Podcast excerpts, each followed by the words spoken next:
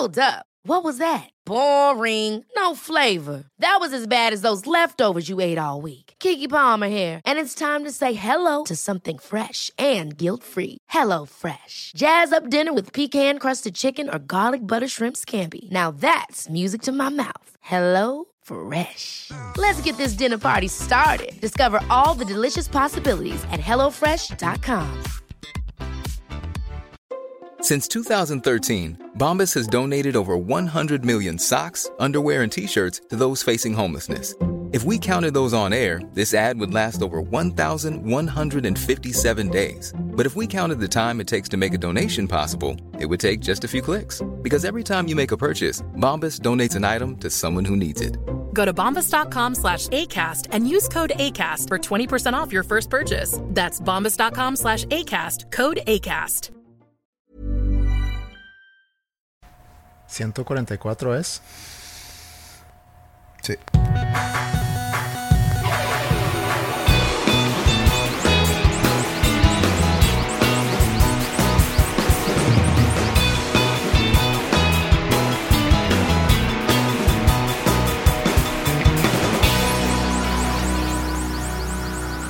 Bienvenidos a Dos Nombres Comunes, episodio 144.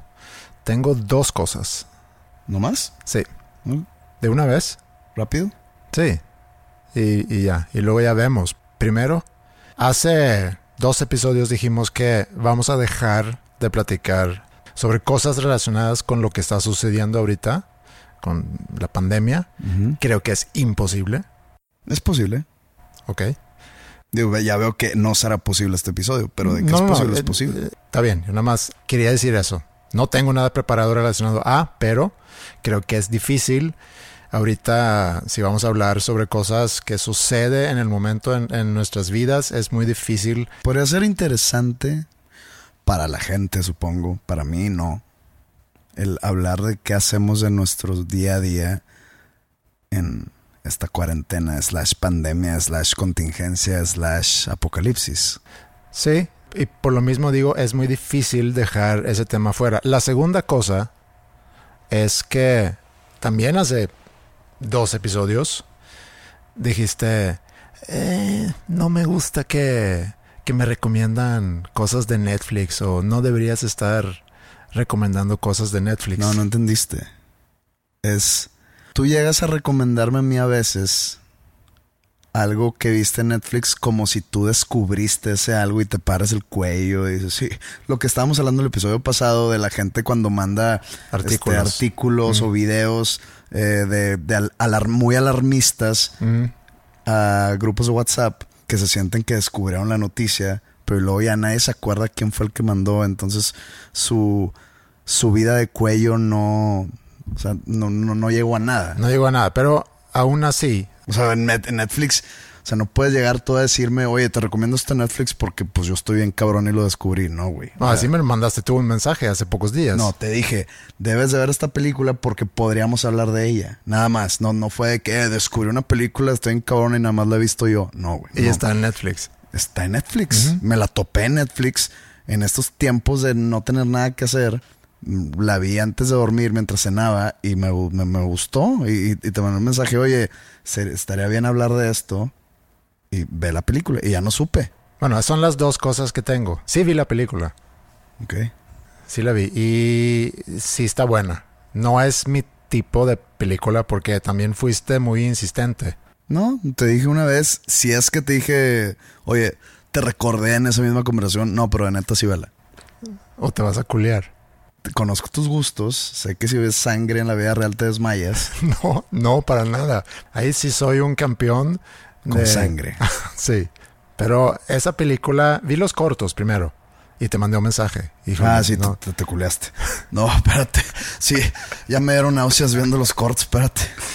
Entonces tiene mucho gore o gore o cómo se dice. Gore. Sí, Es que de repente también se dice gore. sí, Pero yo te dije, está muy violenta, está muy sangrienta. sí. Pero sí está buena. Eh, se llama El Hoyo, se llama The Platform. No sé, la verdad, se me hizo raro En- en- que eh, se anuncia pero- en Netflix como The Platform, pero es una película en español. Pero es que sí pasa. Por ejemplo, mi Netflix, no sé por qué. O sea, yo jamás le puse que estuviera en inglés, pero todo lo agarra en inglés.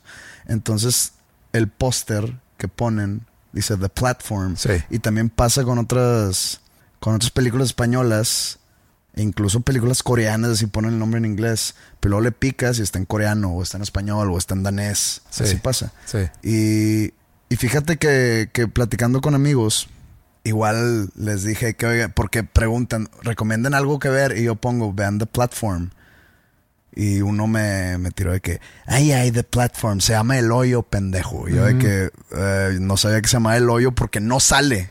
Pues, no, pero cuando empieza la película así se pone, ¿no? ¿Sí sale? Según yo sí. no sale al principio porque yo nunca supe que se llamaba El Hoyo. Ajá. Entonces, The Platform es mejor nombre.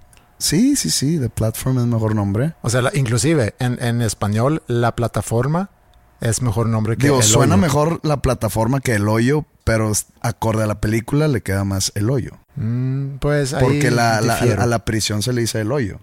Entonces, pues le queda más El Hoyo, pero suena más bonito Bueno, puede haber mucha gente que no haya visto la película. Yo creo que si vamos a hablar de ella, Mm, eh, deberíamos de mandar un tweet advirtiendo que vamos a hablar de ella, que si quieren que la vean. que la vean antes de escuchar este episodio. Ok, podemos hacer eso. No sé qué tan profundo te quieres ir. O sea, para mí, yo, yo le agarré una, una crítica social e incluso una crítica económica a la película muy, muy, muy interesante. Por eso me gustó tanto. Sí, yo no tengo ninguna pretensión. Es tu tema. Tú me mandaste, quiero hablar de Ah, eso. no, no, pero ve la película. Pero yo no quiero hablar solo, no quiero aventarme un monólogo. no, no, no. Yo tengo mucha reflexión en sí sobre la Ah, película. entonces, entonces, ¿por qué me dices eso? adelante. Yo o no. sea, eh, te acabas, acabas de tender la cama. Por si el tema está pinche, es mi culpa. No, es un muy buen tema. Y yo te dije, después de haber visto la película, me gusta porque encapsula de una forma muy interesante nuestra sociedad, el mundo y, y el sistema económico, el cómo funcionamos. Tiene mucho que ver con lo que está sucediendo ahorita también. Entonces sí hay mucha tela. Se dice de dónde o dónde cortar. ¿Tela de dónde? Tela de dónde cortar. Pero no entiendo ese dicho. O sea, si hay tela, la tienes que cortar. No hay tela que se puede mantener intacta. Sí, no sé. Eh, es, es nuevo para mí esa O sea, expresión. una camisa que es, es extra large, pues hay mucha tela. de dónde cortar. Pero ¿por qué quisieran cortarla? O sea, Sí. el, el- el- el obeso va a decir que, espérate, güey, pues no quiero enseñar mi ombligo. ¿Cómo que de dónde cortar? hay, hay mucho material que se puede sacar de ahí. Yo creo que esa es. Hay, hay- hay mucho material para analizar. Ajá. Ok. Pero ¿quieres dar un plot o algo del. La, la- la puedo contar más o menos a grandes rasgos qué es. Entonces, si ya vamos a entrar en eso, necesitamos hacer un spoiler alert de que si no han visto El Hoyo o The Platform en Netflix, adelántenle a toda esta sección. Pero tenemos que hacer otra cosa también. Pepe recomienda.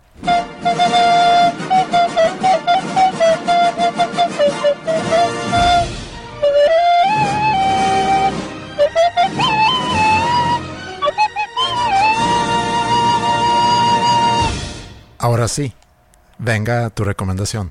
Bueno, esto no es una recomendación porque no me quiero empezar a pelear contigo. Pero la semana pasada, sí fue la semana pasada, sí fue la semana pasada. Y creo que fue, de hecho, el, el- el día que grabamos el episodio pasado, el lunes anterior. Mis días en esta pandemia, pues se han hecho un poco monótonos. ¿Qué haces tú en el día? Mm, me despierto, me hago un café, empiezo a, a leer, primero leo las noticias, que ahorita ando en una dieta rigurosa de, de noticias de, de la pandemia, tanto en periódico como en redes, como en artículos, como en videos que manda la gente.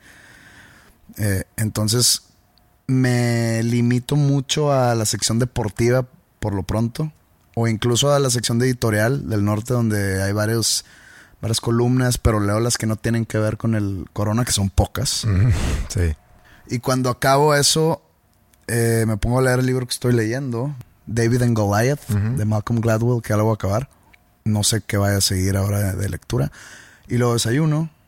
Y luego me compré un aparato de ejercicio. No es un aparato, es como, una, como unas ligas, unos listones que se llama TRX o TRX. Los mandé a pedir en, en Amazon.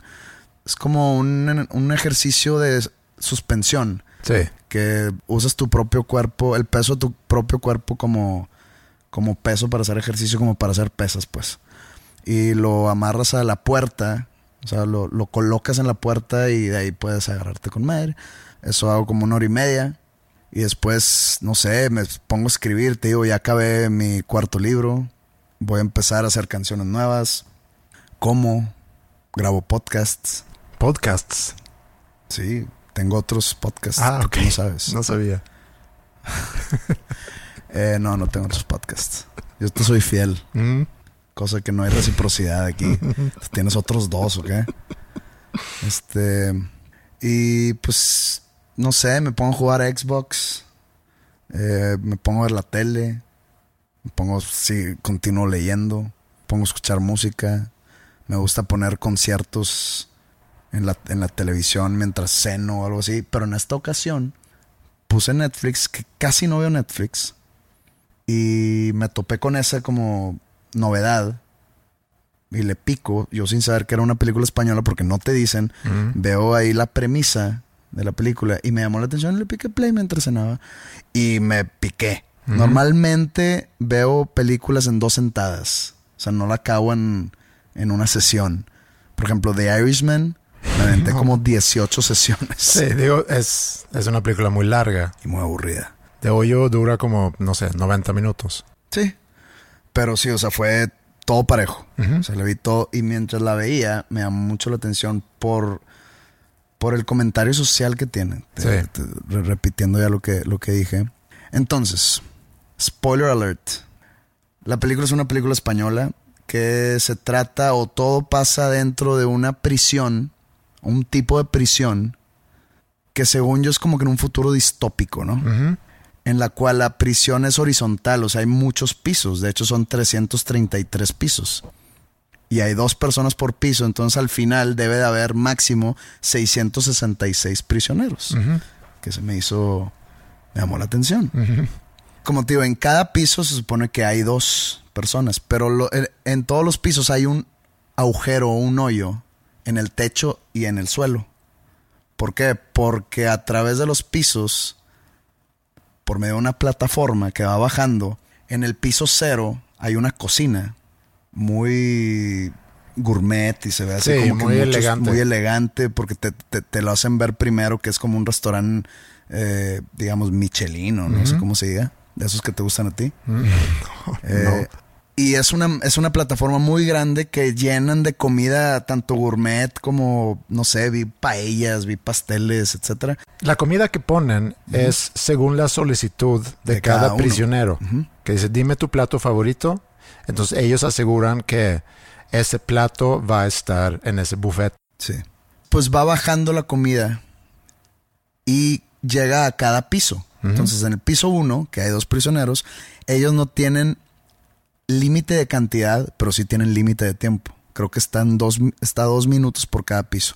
Entonces tú tienes que comer todo lo que puedas. Tú puedes comer todo lo que puedas. O sea, esa es una libertad. Más no te puedes quedar con la comida. O sea, no, no puedes tú agarrar un pollo y, y- y quedártelo para más al rato. No. ¿Por qué? Porque empiezan a, a echar aire caliente y se empiezan como que a, a ahogar del calor. Sí. O también pueden aventar aire frío y te empieza a congelar, que según esto en dos, tres minutos se congelas y te mueres. Son, digamos, trucos de la trama, ¿no? Entonces empieza la película con un güey que se llama Goreng, que despierta en su primer día en un piso con un señor de ed- edad avanzada que tiene un nombre un poco extraño, que no me acuerdo. Y el señor ese le explica todo lo que le estoy explicando yo ¿verdad? a este güey. Y están en un piso cuarenta y tantos. Entonces llega a la, llega la plataforma con... se ve muy asqueroso, ¿no? La comida así todavía... Como, Como que, un buffet sacado. Pero Sí, todavía con comida, pero... como que puras sobras. Sí. Entonces, X. No, no, no, no hay que platicar toda la película, nomás No. más o menos en qué consiste. Sí. Y cada mes a esa pareja, o sea, a la misma pareja, la cambian de un piso, de, de piso. Ellos pueden amanecer en el piso 300 o pueden amanecer en el piso 5. si llegan a- si se amanecen en el piso 5, pues les va a llegar mucha comida. Si amanecen en el piso 120, les va a llegar totalmente vacía la mesa. Y son 333 pisos. Así como puedes despertar arriba con mucha comida, puedes despertar abajo con nada. Entonces, pues te llega el- la plataforma vacía y ahí es un problema porque estás un mes ahí. Sí. Pues te dan a entender que hay gente que... ma- Ah, porque te dejan ingresar con un artículo. O sea, con una cosa. Goren escogió el libro de Don Quijote y el señor escogió un cuchillo. Entonces el señor te dan a entender que sobrevivía tanto porque mataba a sus compañeros y luego se los comía, que hay mucho canibalismo en la película. Es un punto a discutir a lo que estamos haciendo. O sea, el- el simbolismo del canibalismo ahí es muy fuerte. Eh, pero a ver, tú dime tus impresiones. Primero que hubo varias escenas que sí eran como que asquerosas, pero en sí eh, está padre la historia y el plot que tiene la película. Y como dices tú, el comentario social, muy bien ilustrado en, en- ese... Digo, se compara con muchas cosas que pasan en la sociedad, pero con la diferencia, y ese twist me gustó, que existe cierta, cierta justicia aunque es aleatoriamente cómo mueven a los prisioneros entre los pisos. Y también el que si son 333 pisos, no hay 150 pisos que van a, a comer bien cada mes y otros 150 y feria que, que no van a comer nada, sino la comida se va acabando relativamente rápido. Ahorita dijiste que ellos despiertan el primer mes o este Goreng despierta el primer mes, creo que en el piso, no sé, 40, 48 37 o 48, algo no así. recuerdo. Y el otro dice, es un, es un buen piso. Va a llegar comida aquí, vamos a estar bien este mes. Pero es que el señor usa una, no, no, no es analogía, pero es como que un punto de análisis que dice que no es muy bueno que te toque tampoco medio arriba. Porque no tienes nada para qué ver en un futuro. ¿Por qué? Porque si estás arriba no te va a tocar otro piso de arriba el siguiente mes. Te va a tocar seguramente abajo. Entonces se te viene, después de ese mes de opulencia, se te viene un mes de escasez brutal. Entonces dice, pues prefiero mantenerme en medio, que es como la clase media Sí. social. que es para, la, la- para relacionarlo con lo que sucede ahorita en el mundo, que hay mucha gente que ha vivido mucho tiempo en opulencia, que se les cerró la llave bien gacho ahorita. Y es muy difícil, el dicho en sueco es, es muy difícil irte de zapato fino a, a guaraches. Porque en la película se mueven, cada mes se mueven, pero en la vida real gran parte de tu fortuna depende en qué clase social naces. O sea, tu lucha para, para moverte o para subir de clase social tiene muy poco que ver. Digo, hay quienes lo logran, obviamente, pero la gran mayoría, su fortuna es haber nacido en la clase social donde nacieron. Sí, gracias a tus papás. Si tú vas a hacer dinero, si tú vas a ser rico de grande, o vas a tener éxito más bien, eh, profesionalmente hablando, yo creo que tiene más peso eh, y más importancia el que tus papás tengan dinero a la educación o a las ganas que tengas o al talento inherente que puedas tú. O sea, el, el que tus papás tengan contactos, que tengan dinero, que te puedan eh, dar oportunidades, sí. Pero otra vez, es porque así naciste, no es por algo que tú lograste. O sea, el éxito es muy relativo a la suerte, Sí. a la suerte de tu nacimiento. Obviamente hay sus excepciones. Ah, sí, claro, siempre hay, pero, Pero- generalizando. son muy pocos los casos de éxito que esos que dicen de que esos que les dicen self-made o hechos ellos solos son, son muy pocos a comparación de pues, los millonarios que ya vienen de, de- de dinero viejo. Sí. Regresando a, a eso de la suerte, entonces donde tú naces tiene mucho que ver con la, pues es tu fortuna en la vida. Aquí en, en la cárcel es muy democrático en el sentido que te puede tocar en cualquier nivel. Pero tienes que tener cierta inteligencia para manejar, para manejarte en el mediano plazo y largo plazo. O sea, no puedes tú llegar al piso número 5 y estar pensando que ya la hiciste porque es solo un mes. Es solo un Puedes mes. despertar en el piso 200 y ahí sí vienen los pedos. Sí. Ahí sí tienes que planear qué vas a hacer porque te va a, te va a llegar cero comida. Hay una anécdota dentro de la película que el señor, el, el- el viejo, le tocó en un piso 120 o algo así. Y el principal, Goren, piensa que el señor con su cuchillo mató a su compañero y se lo comió. Pero entonces él dice, no, yo no maté a nadie. Nos cayó un suicida, porque se suicida la banda, eh, se, se tiran por el hoyo. Nos cayó un suicida y como que cayó a nuestro piso. Después de re- ir rebotando ahí por las paredes, cayó a nuestro piso y pues esa fue nuestra comida del mes. Entonces así te tien- tienes que empezar a manejarte. Cuando los, los mudan del piso 47 al piso 130, el Goreng, que es el principal, nomás por si no se acuerdan del nombre, amanece amarrado, que lo amarró el señor, porque el señor dijo, te voy a comer, o sea, no, no- no- no te voy a matar, porque luego te vas a echar a perder, pero te voy a ir cortando en pedacitos para mantenerte vivo. Y, Y lo dice también con mucho respeto y mucho, Sí, como casi que- que, cariño. Sí, sí, le dice le- mi caracol, le dice mi caracol, que porque a los caracoles antes de matarlos para comer, para comértelos tienes que como que entrar a un proceso de purificación que dura como 15 días, algo así. Entonces le decía mi caracol porque lo va, lo va a tener que mantener vivo. Pero fuera de eso, de los movimientos interclases sociales, yo veo también como que una alegoría muy fuerte hacia, como que es una película de antipropaganda, como que es anticomunista, como que están defendiendo a capa y espada el capitalismo. Es en el mensaje, dentro del mensaje de la película. No sé si están defendiendo o más bien ilustrando No, el porque, sistema. porque hasta en el final, la moraleja es que no puedes vencer al sistema. Es que el sistema no puede ser vencido, no puede ser derrocado. Puedes tú armar una revolución como la que arman eh, Goren y su compañero, el, el- el negrito, no me acuerdo su nombre, que tenía una lógica detrás, que tenía una posibilidad, pero pues se topan con que el sistema no puede ser eh, derrocado, vencido. Bueno, eso se queda medio en el aire porque ellos terminan mandando un mensaje a lo que es- se conoce como la administración. Pero, que- no, pero no llegó el mensaje. El- la niña se comió el mensaje. Sí, pero la niña se convirtió en el mensaje. No, hombre, pero eso ya es- era como que ya estaban delirando porque se murieron abajo. Porque se quedan, se van a quedar en el piso 333, pues ya. Digo, para lo que yo agarré es que ellos, tenemos que platicar de esa revolución. Radica su idea en que puede haber comida para todos. Sí. ellos idean una- un tipo de revolución en la cual ellos se bajan, como, agarran la plataforma como elevador con un par de armas y van amenazando a cada uno de los inquilinos a agarrar porción pequeña. Incluso ellos están creo que en el piso 6 y dicen los primeros 50 pisos pueden no comer el día de hoy. Sí. ¿Por qué? Porque les, les va a llegar comida el día de mañana. Entonces vamos a hoy, que hoy es el movimiento revolucionario, que los pisos de abajo les, les caiga buena cantidad.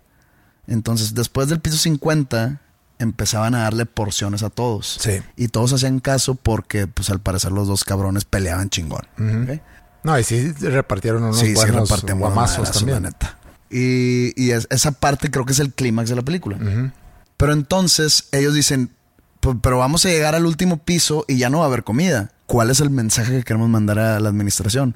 Entonces hay un pastel, como que un delicatessen, ¿no? ¿Cómo se le llama así a, a los pasteles Sí. como que más fresones? Sí, de repostería. Repostería fina. Sí, pero no me acuerdo cuál en sí era el pastel. X. Bueno. Una- un pastelito. Era un pastelito detalle, sí. fresa.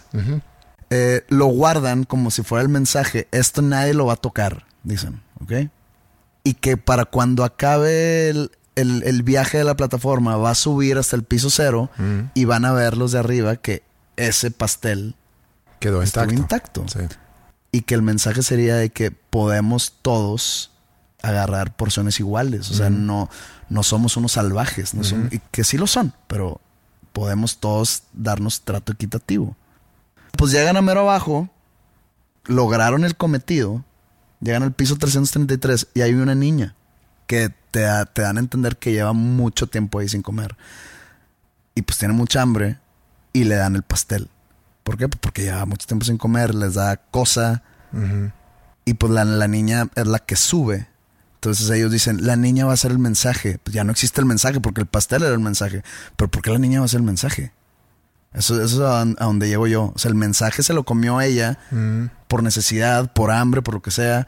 Entonces, eso simboliza que la revolución pues fue un fracaso, que el sistema no es derrocable, que el sistema no es vencible. Deja tú que no le haya llegado el mensaje a la administración, pero también el cambiar el hábito de la gente en que todos los días vayan respetando las razones. Pero se hizo con violencia.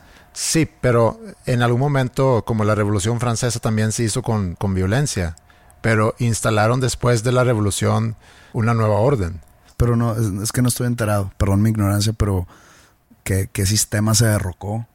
¿O contra qué era la revolución? ¿Contra un tipo de reinado? Era contra los reyes, sí. Contra el reinado. ¿Tiene que ver Napoleón Bonaparte en esto? No sé, perdón. Ahí sí me agarraste en ceros.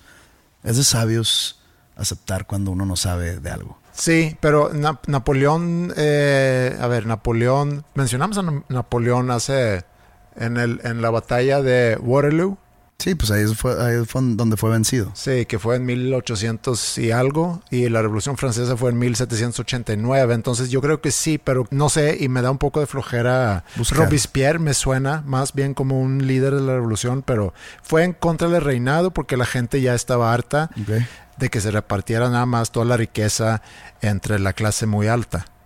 Lo mismo que sucede aquí. Sí, entonces sucede una revolución Ahora, sucede aquí la revolución entre personas o, de parte de personas que entiende el sistema, independientemente de su nivel. No están en el piso abajo tratando de armar una revolución hacia arriba. Digo, estaban en el piso de arriba, pero probablemente el mes que entra les iba a tocar el piso Y habían estado abajo, entonces tenían esa perspectiva. Aquí eh, lo que es interesante, regresando al comentario social que tú mencionabas, tú has ido a un buffet alguna vez, ¿no? Y ves como la gente... Dudo que alguien no. Bueno, ok. Retórica la pregunta entonces. Sí, es súper... Yo creo que es la pregunta más retórica que, que he escuchado. Ok, todos hemos ido a un buffet y todos hemos visto a la gente que se sirve como si no hubiese mañana. Porque está esa noción falsa de que quieres vencer al restaurante, igual vencer el sistema.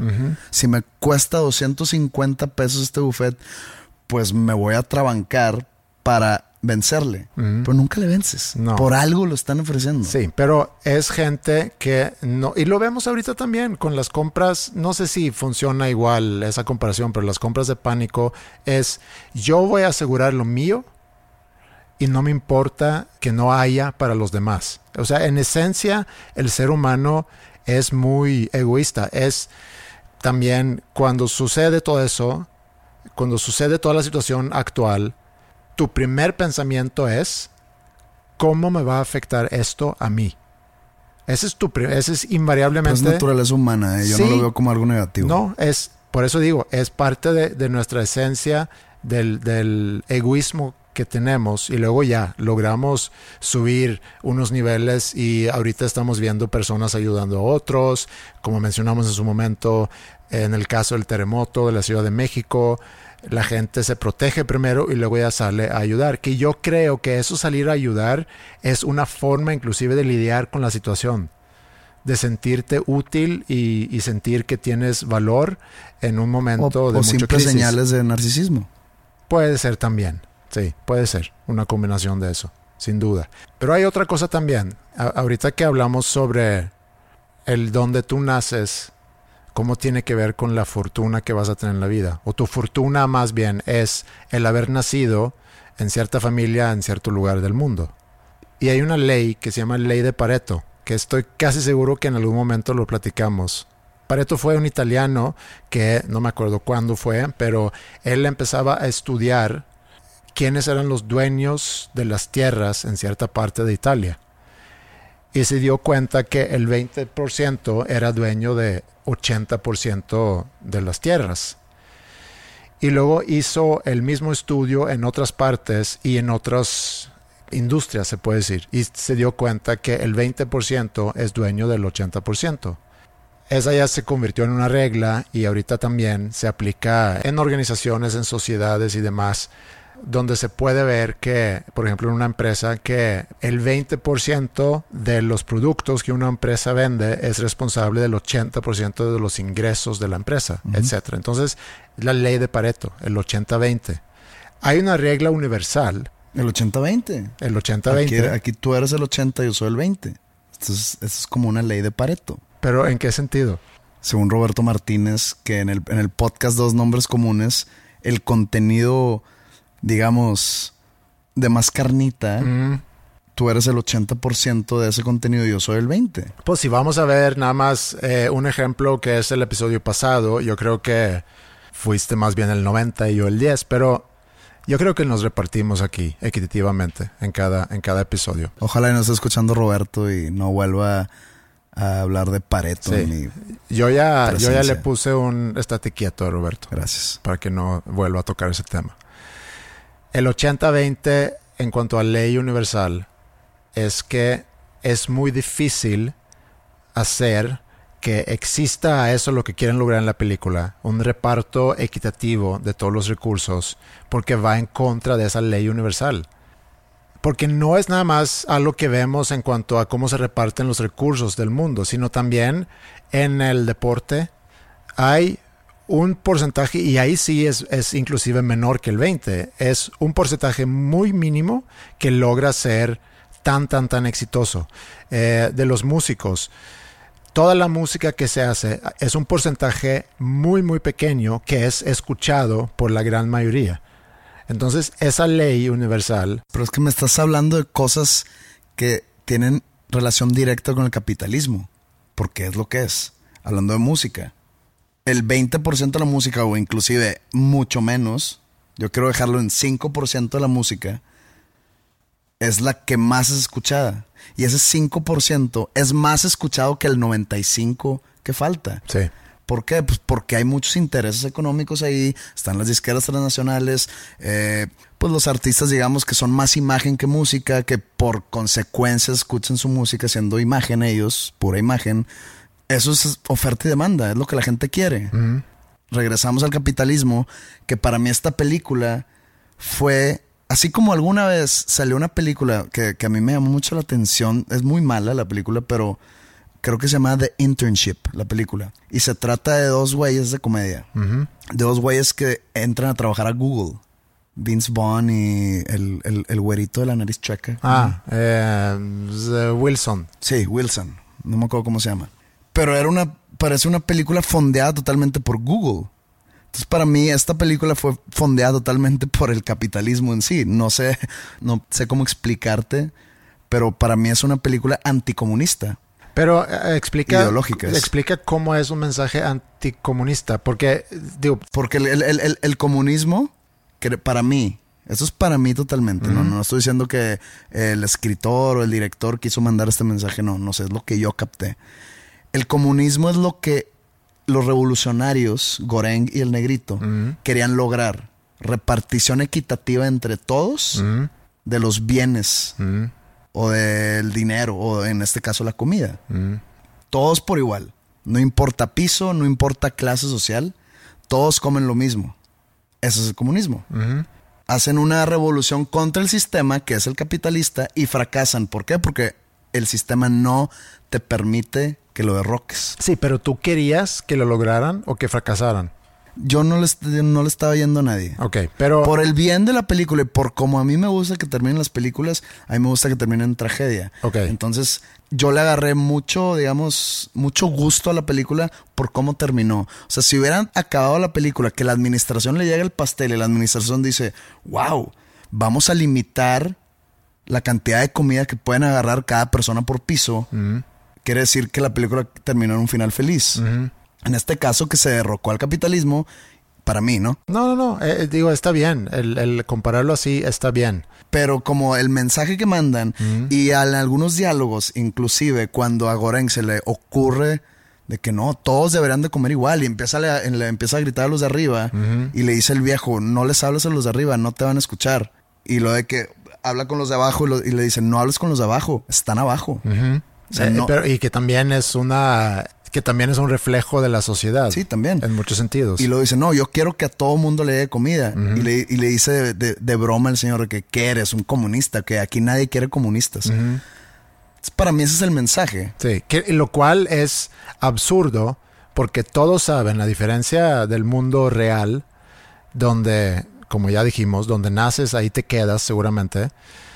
Aquí cada mes hay una rotación. Entonces, inclusive a ellos les conviene que existe esa mentalidad Sí, comunista puedes amanecer adentro. al mes siguiente en el piso 200. Sí, y vas a seguir comiendo si ese sistema funciona. Entonces, por eso te cuestiono si si el mensaje es eh, anticomunista, anticapitalista. Creo que es más bien es un mensaje anticapitalista, es una crítica social porque así funciona la sociedad donde hay pocos que tienen mucho y muchos que tienen muy poco. Yo lo tomo anticomunista como mandando un mensaje a Que no se cualquier, puede. a cualquier ins- insurrección que pueda haber Ajá, que no funciona. que no funciona. Ok. Que vas a fracasar. Pero ahora, vamos a llevar esto al mundo real ahorita. Y como dije al principio del episodio, es muy difícil no mencionar la situación actual, donde tenemos una pandemia que, que arrasa con todo en su camino, independientemente dónde vives, dónde naciste, la cantidad de dinero que tienes, A- ahorita etcétera. en el mundo estamos todos viviendo la misma situación. Si yo, que soy artista, y digo, no estoy dando conciertos ahorita, bueno, YouTube no está dando conciertos ahorita. O sea, tiene las mismas limitantes que yo. Ajá. Y eso le da un tipo de magia al momento. Pero al mismo tiempo digo, ¿cómo le puedo llamar magia a algo tan... Una tragedia. con una, una tragedia? Pero todos estamos en lo mismo, estamos Sí. en el mismo barco. Sí, hay muchas cosas de eso, porque, porque arrasa con, con todo, independientemente de raza, independientemente de religión. Bueno, hay un gran diferenciador que ahorita voy a lleg- llegar a eso, que sí hay una diferencia aquí. Y otra cosa también que se me hace muy interesante, hablando de, de la comparación que tú haces de la película con el sistema económico, es que hay un consenso en el mundo que tenemos que salvar vidas antes que salvar la economía, que es totalmente anticapitalista, es anti un enfoque económico, sino estamos enfocándonos a salvar vidas. Pero te digo algo, creo que es un enfoque incorrecto. Digo, haciendo un poco de análisis de lo que he leído, que paré de leer hace tiempo, hace unos días, vi algunos análisis que dicen que el daño económico va a ser mucho mayor que el daño al humano, que el daño humano. O sea que es tan baja la tasa de mortalidad de este virus que lo que, lo que va a pasar con este encierro, con esta cuarentena y con este cierre de negocios y falta de demanda y todo eso que le va a pegar mucho más, y hablando aquí en México, le va a pegar mucho más a la economía del país, o ma- más bien le va a pegar mucho más como país las repercusiones económicas que las repercusiones humanas. Mucho más. que a la consecuencia va a tener muchas repercusiones también para los humanos. Porque si estamos hablando Sí, de salud, consecuencia de lo, de lo Sí, económico. Si este es un tema de salud, podemos o aislarlo y ver nada más el- el- la situación de la pandemia. Cuánta gente se enferma y cuánta gente se muere. Pero si vamos a hablar de salud a nivel país o a Nivel nivel país. sistema, a nivel mundo, si se cae, y yo creo que sí, se va a caer un sistema económico de manera muy Si fuerte. esto, si esto sigue por un mes, dos meses, va a colapsar. Yo creo, yo tengo un pequeño pronóstico. Pero nada más, déjame te digo, ahí las consecuencias de salud, yo creo que va- no, digo, no voy a decir que van a ser mayores, que van a ser menores, que van a ser iguales. Va a haber, nada más. Te puedo asegurar que va a haber, pero, pero eh, no quiero correr el riesgo de, de estarme expresando aquí como si yo supiera algo, como si fuese un experto. Eso ya sabe, nuestro público sabe que no somos expertos en nada. Hay todo un pequeño pronóstico que creo que va a suceder. Digo, no soy político, no sé cómo, o sea, yo no sabría cómo manejar todo este pánico ni toda esta situación. Nada más, yo digo, México como país no se puede permitir que colapse totalmente la economía o que colapse el país en sí. Entonces que va, van a pasar varias semanas más de esto que estamos viviendo y que van a decir que esto no es sostenible. como No- ya está diciendo Ricardo Salinas. que no, no sé, no, no, no. Ah. Te digo, no, no he visto nada. Esto no es sostenible, esto no puede seguir así. Y en vez de poner un tipo de toque de queda, un estado de emergencia nacional, o tipo multas si estás en la calle, como lo está sucediendo en España, en Italia, incluso en Estados Unidos ya. Yo creo, y otra vez, un disclaimer, soy cero experto en la materia. No sé, chances voy a decir una pendejada, pero yo creo que va a llegar un punto donde van a decir, necesitamos regresar a la normalidad. Mm. Regresa toda la normalidad, abren todos los negocios. Ustedes ya sabiendo las, las medidas eh, precautorias y todos los consejos de higiene y demás, cada quien se raza con sus, con sus propias uñas en cuestión salud, que, van a que va a colapsar el sistema de salud, pero tú sabiendo que hay peligro, que colapse el sistema de salud, tú sabes si vas al gimnasio, tú sabes si vas a restaurantes, tú sabes si vas al supermercado, te puede pasar esto, si te enfermas y llegas al hospital, nomás que necesitamos abrir. ¿Por ¿Qué es? Porque se va a morir el país. ¿Qué es lo que a lo que le están apostando ahorita en Suecia? Que yo creo que ya como único país, no sé si cuando esto sale el viernes pueda haber muchos cambios, pero hasta hoy Suecia ya es, no sé si el único país, pero es un país ya muy criticado por, por muchos otros países por su... Implementaron lo de Inglaterra que hablamos hace un par de episodios, ¿no? No, todavía no. Están haciendo ciertas restricciones, pero más que restricciones con consecuencias eh, penales o de multas, ya son más bien recomendaciones. Y las recomendaciones son, si te sientes mal y si presentas síntomas, quédate en casa. Si puedes trabajar de casa, trabaja de casa. Los restaurantes sí pueden estar abiertos, pero necesitan separar las mesas para que no haya, para que haya una distancia. No puede haber gente parada adentro de los restaurantes. Eh, ahorita viene el Semana Santa, que también es, feriado en Suecia. La recomendación ahí es, pues quédense en su ciudad y no por, por el riesgo de que se vayan a ir a contagiar en otras partes, sino si tú vas a otra parte que no tiene la preparación médica y si de repente vienen muchos turistas a, esta zona para esquiar o, o, sí, esquiar es más bien lo que se hace ahorita, nadie va a la playa ahorita. Y, y la preocupación ahí es si va mucha gente a esa zona para esquiar en Semana Santa y si hay varios que se empiezan a enfermar, pues no hay una capacidad. Entonces, ahorrales ese problema a esa ciudad o, esa, o ese pueblo. Entonces, mejor quédense. Y las escuelas siguen abiertas, salvo universidad y prepa, porque ¿dónde van a estar los niños? Y hay muchos papás que van, que tienen que trabajar. Aún así, hay muchos negocios que tienen que cerrar porque Suecia es un país que depende mucho de su exportación. Y, y como no hay demanda en el resto del mundo, pues entonces las fábricas se tienen que cerrar. Hay mucha gente que se está quedando sin trabajo. Y en toda esa discusión hay críticas. Hay mucha crítica por parte de otros países que están cuestionando esa como que lo flojo que consideran que, que es la actitud o la floja que es la actitud de Suecia. Y por otro lado, adentro de Suecia también hay como quienes están de acuerdo, hay quienes están más en- eh, con la idea de que todos deberían estar en casa ahorita, y luego hay inclusive los que dicen que nos pongan una fecha. Necesitamos poder decir a las empresas que para tal fecha vamos a estar bien, pero la cosa es que nadie sabe No cuál va a ser no esa fecha. A mí me llamó mucho la atención esto, regresando a, a México. Sí.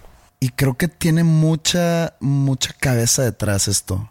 Como si, si es así, es una jugada muy inteligente. Hay dos figuras que nos hablan a nosotros mexicanos por medio de los medios de comunicación. Uno es el presidente Andrés Manuel López Obrador y otro es el subsecretario de Salud, este Hugo López Gatel, ¿no? Entre el- los dos que, que se supone que están jugando para el mismo lado, que es el gobierno federal, los dos tienen retóricas muy totalmente opuestas. El presidente dice, abrácense, Pues ya no lo está salgan, diciendo. no, ya, ya no, Ya pero, no. de- Eso fue hace pero semanas. Por eso, por ahí empieza, hace semanas, por cómo empezó. Lo que se dice que hay detrás de esa, de, de- de esa oposición de ideas entre el presidente y el subsecretario de salud es que al presidente le hacen caso las personas con menos educación en el país. Entonces él dice, "A- abrácense, salgan, salgan a restaurantes, salgan a parques, disfruten la vida. Y a López Gatel, que se supone que los siguen las personas con más educación, él dice, no salgan, quédense en sus casas, estamos en cuarentena. Entonces eso fue un sistema de división para que el país no caiga en un total caos de todos al mismo tiempo enfermos. Primero, los de educación, que son los primeros infectados, no salgas, quédate en casa, ellos se infectan en viajes a Vail y en viajes a Colorado y en viajes a Europa, ellos regresan, quédate en casa, se curan.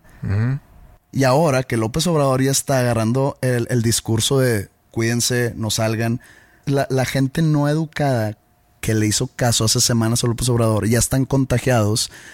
Entonces, mientras un sector de, de la población ya está curada, uh -huh. el otro sector está contagiado. Entonces, nunca estuvieron al mismo tiempo uh -huh. contagiados. Entonces, a mí se me hizo demasiado, digamos, no sé si maquiavélico o, o demasiado, o sea, si si es así, uh -huh. es una postura muy inteligente. Sí, hay otro análisis de eso también. En, en una crisis como sociedad, buscas una figura paterna y una figura materna. Y ahorita que te escucho hablar de eso, me cae que en México esa figura materna, digo, no para todos, obviamente, pero aquí está representado por, por López Obrador, que es el más tú tranquilo, uh -huh. no va a pasar nada, y luego tienes la figura paterna. Sentimentalista es... contra pragmatista. Uh -huh. Sí. Entonces aquí funciona muy bien también eso. Dudo que así sea. Pues nunca sabes. Pero si sí, wow. Sí. Pero bueno, en, eh, regresando un poco a la película, también me llamó mucho la atención cómo te dan a entender que cuando hay tiempos de escasez o tiempos de... Sí, de escasez. Cómo el humano es capaz de caer en actos barbáricos, uh -huh. en violencia para su propia supervivencia. Se convierten en caníbales, se convierten en asesinos, se convierten en seres sin un gran mito de misericordia o de piedad. Uh -huh. ¿Por qué? Porque ellos son primero que nadie. Y igual, re regresamos, es naturaleza humana. O sea, yo no lo veo mal. Obviamente veo mal el, el, asesinato, veo mal todo eso. Son las ganas de sobrevivir. Sí, las ganas de sobrevivir. Digo, en la película, ¿no? Sí, pues aplica en la vida es real. Como cuando, no sé, supongo que si llegamos a un punto de total encierro, de total lockdown, uh -huh. pues va a haber gente que ve a los supermercados y se va a acabar todo y puede llegar a haber olas de violencia por lo mismo. O igual, mucha gente está quedando desempleada y ha habido muchos reportes de asaltos, de robos a, a propiedades o a casas, etcétera. ¿Por qué? Por la supervivencia. Llévalo a Estados Unidos, que uh -huh. sufre ahorita mucho en la situación. Ya es el país con más infectados. Eh, sí. Calculan que hay mucha gente que se va a morir la economía va a tener un golpe muy muy fuerte. Ya está, ya, ya existe ese golpe muy fuerte, pero seguramente va a ser y más por fuerte. Por consiguiente la vamos a llevar nosotros también. Seguramente sí, pero en Estados Unidos pasa también algo, porque la cultura en Estados Unidos es un poco diferente a la cultura aquí en México, donde, donde son más propensos que se empiezan a aislar en grupitos, se empiezan a armar y empiezan a formar esas comunidades de, de aquí cada quien eh, se protege y cada quien con lo que pueda. Hay un caso que sucede en, esto no es en Estados Unidos, es en Montreal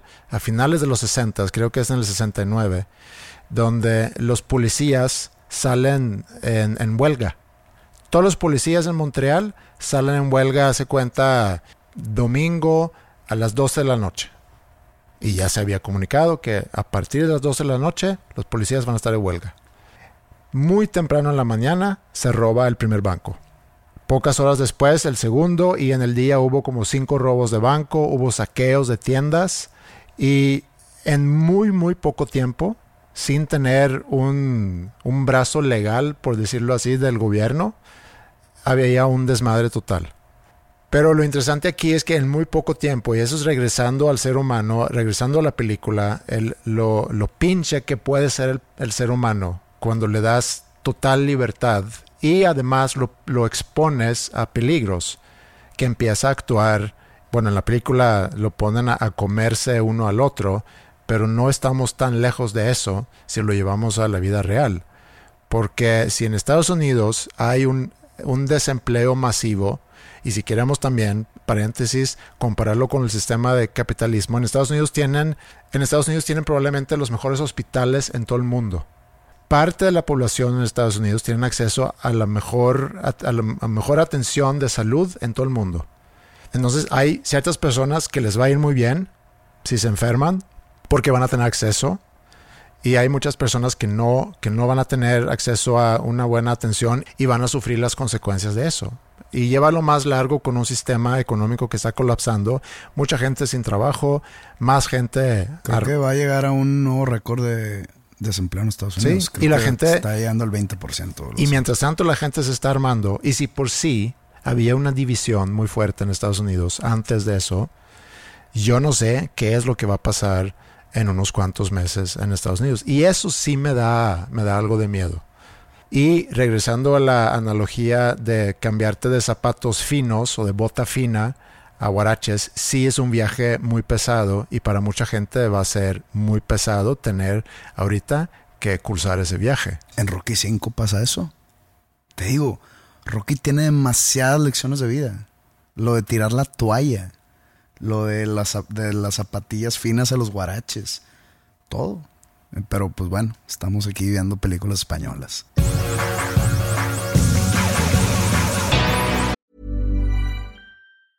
Hey, it's Danny Pellegrino from Everything Iconic. Ready to upgrade your style game without blowing your budget? Check out Quince. They've got all the good stuff shirts and polos, activewear, and fine leather goods, all at 50 to 80% less than other high end brands. And the best part? They're all about safe, ethical, and responsible manufacturing. Get that luxury vibe without the luxury price tag. Hit up quince.com slash upgrade for free shipping and 365 day returns on your next order. That's quince.com slash upgrade. Hey, it's Ryan Reynolds, and I'm here with Keith, co star of my upcoming film, If, only in theaters, May 17th. Do you want to tell people the big news? All right, I'll do it. Sign up now and you'll get unlimited for $15 a month in six months of Paramount Plus Essential Plan on us. Mintmobile.com slash switch. Upfront payment of $45 equivalent to $15 per month. Unlimited over 40 gigabytes per month. Face lower speeds. Videos at 480p. Active Mint customers by 531.24 get six months of Paramount Plus Essential Plan. Auto renews after six months. Offer ends May 31st, 2024. Separate Paramount Plus registration required. Terms and conditions apply if rated PG.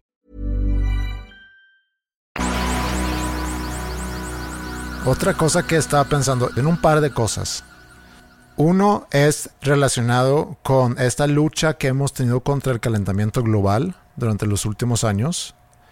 Y otro tema es el movimiento feminista, que se puede decir culminó el día 9 de marzo con la marcha o el, el paro. Que fue opacado totalmente por esto. Que fue totalmente opacado por esto, sí. Que salió, se hizo mucho ruido, ruido positivo acerca de... Mucho ruido, mucho ruido. Y, fue y así se apagó esa llama.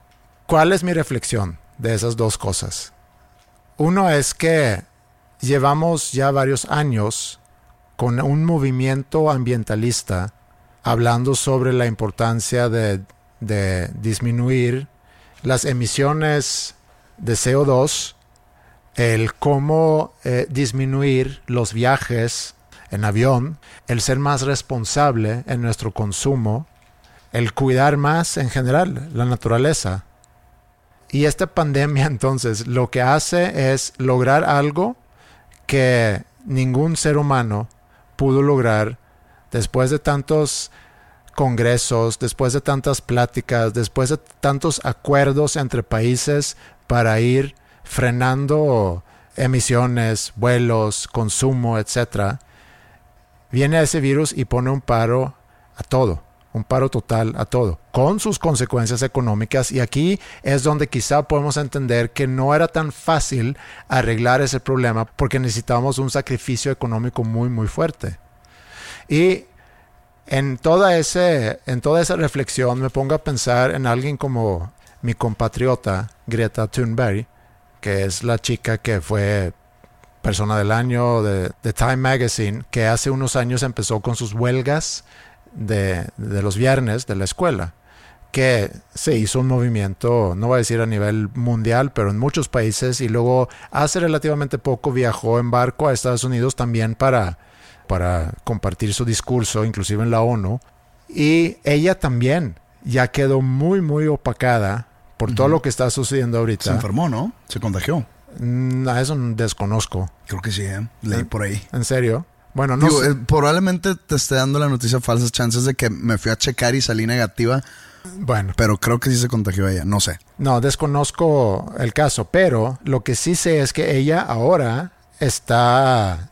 Porque, digo, no quiero ser cínico, no quiero ser criticón porque aplaudo mucho el esfuerzo de toda la gente joven que en su momento levantan la voz para decir que están acabando con nuestro planeta y necesitamos cuidar el planeta y el consumismo, etcétera, etcétera. Estoy, estoy de acuerdo con eso. Pero ella ahorita, después de haber creado un- esa plataforma que logró crear, y yo no sé qué hace eso con una persona, pero quiero pensar que una vez que tienes una plataforma, pues quieres usar esa plataforma para, para compartir tu mensaje. Nada más que ella ya no tiene mensaje que compartir. Todo lo que ella estaba pidiendo que se frenara, se frenó por Sí. completo. Entonces, ahorita su mensaje más bien es quédense en casa, háganle caso a lo que dice. El mensaje que es un común denominador en toda la humanidad hoy en día. Ajá. Que entonces se vuelve muy básico. Sí, es más, yo me sentía básico diciendo esas cosas en el live que tuve el jueves pasado. De que bueno, pues lávense las manos y si tengan su distanciamiento social de tres metros por persona para... Me sentía básico, pero es que no hay nada más que decir. No hay promesas que decir, no, no, no podemos decir esto se va a acabar pronto. No sabemos. Hablando de eso de- de- del medio ambiente, cuando recién la OMS dijo que el virus eh, batalla mucho para sobrevivir en calor, en superficies calientes. Salió mucha gente a decir, bendito calentamiento global, estábamos equivocados todos estos años. O sea, ya, ya no sabemos ni a quién irle. Ajá. Sí, De que, ok, pues entonces el calentamiento global nos está tirando un paro contra el coronavirus, pero luego cuando se acabe el coronavirus, ¿no vamos a ir otra vez contra el calentamiento global? Pues sí, Sí. pues digo, siempre vamos a, a estar buscando un enemigo a quien tupir.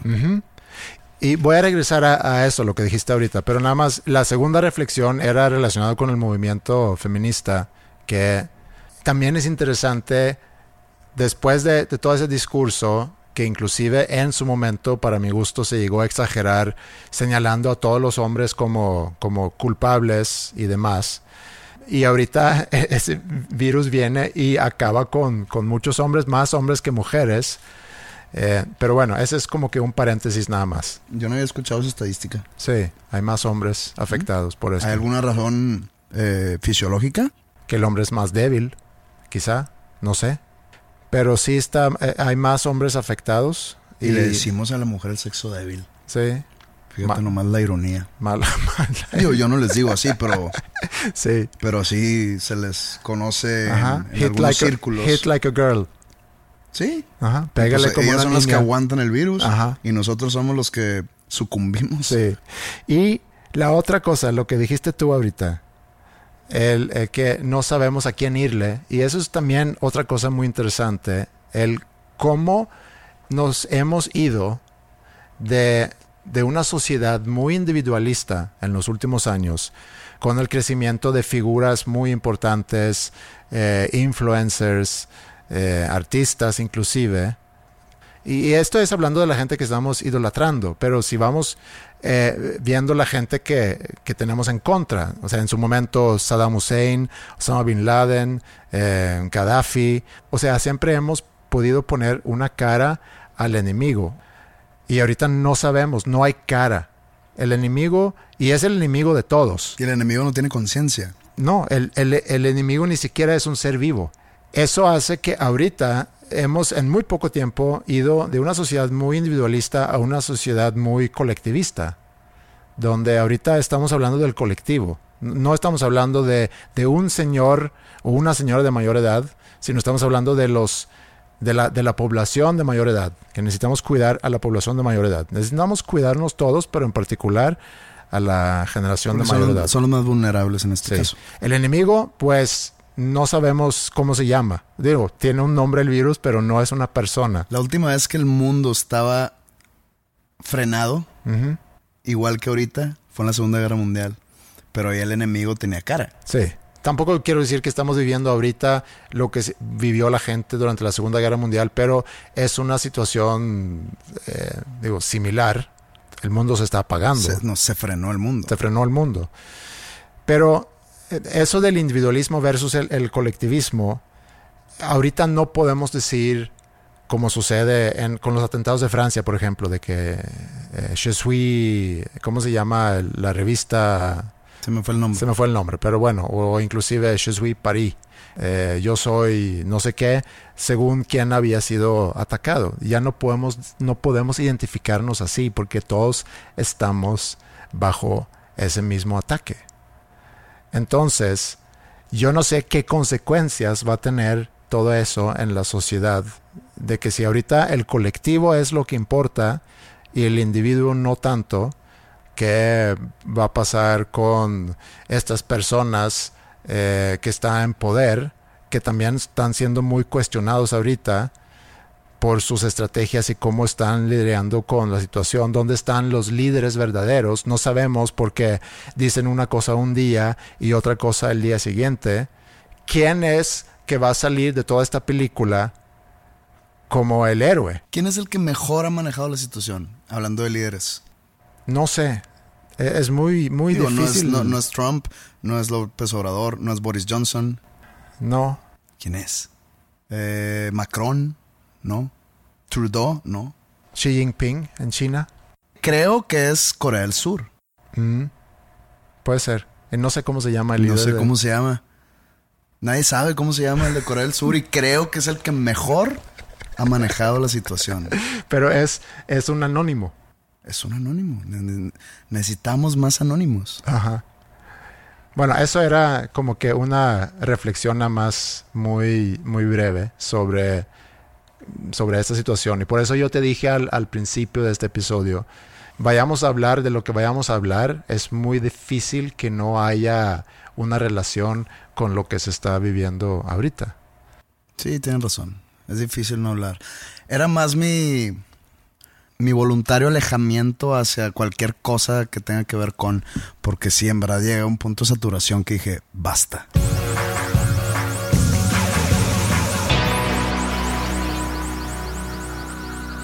Bueno, no sé si tú tenías algo más que querías. No, o sea, creo que.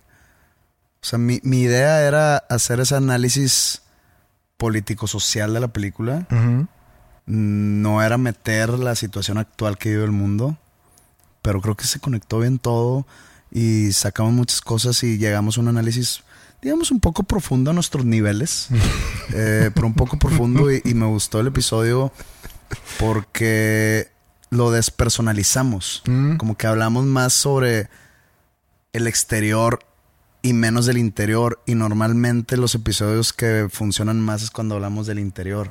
Y creo que este funciona muy bien.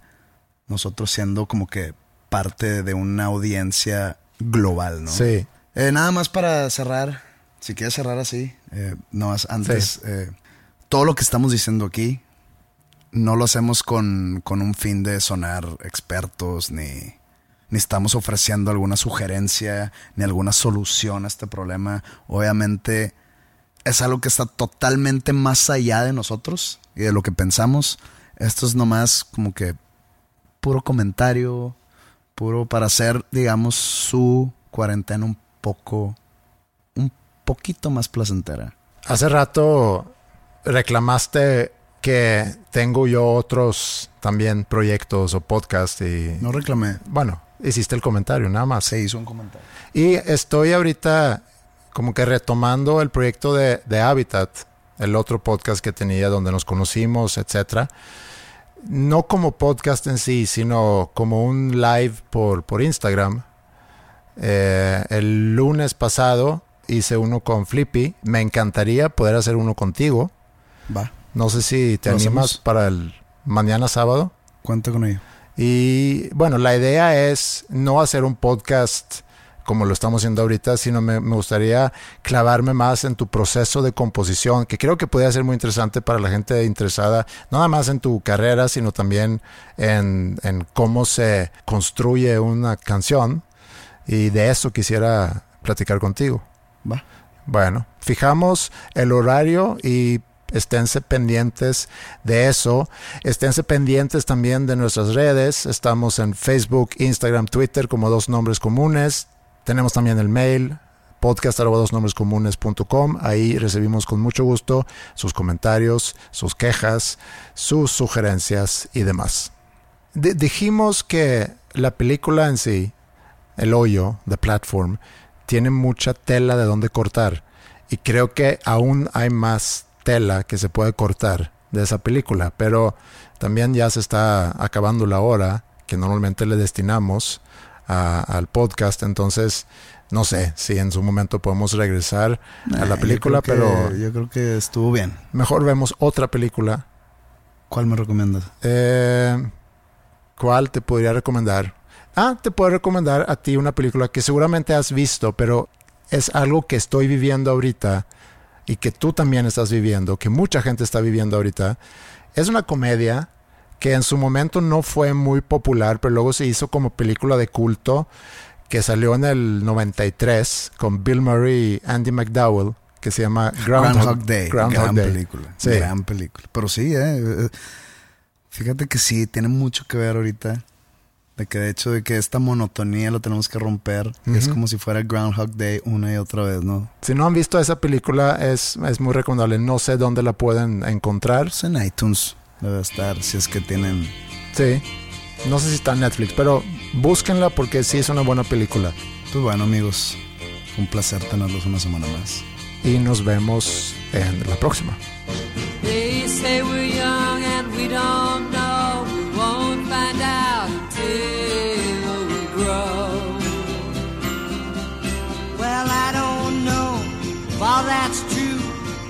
got me, baby, I got you. Babe, I got you, babe. I got you, babe.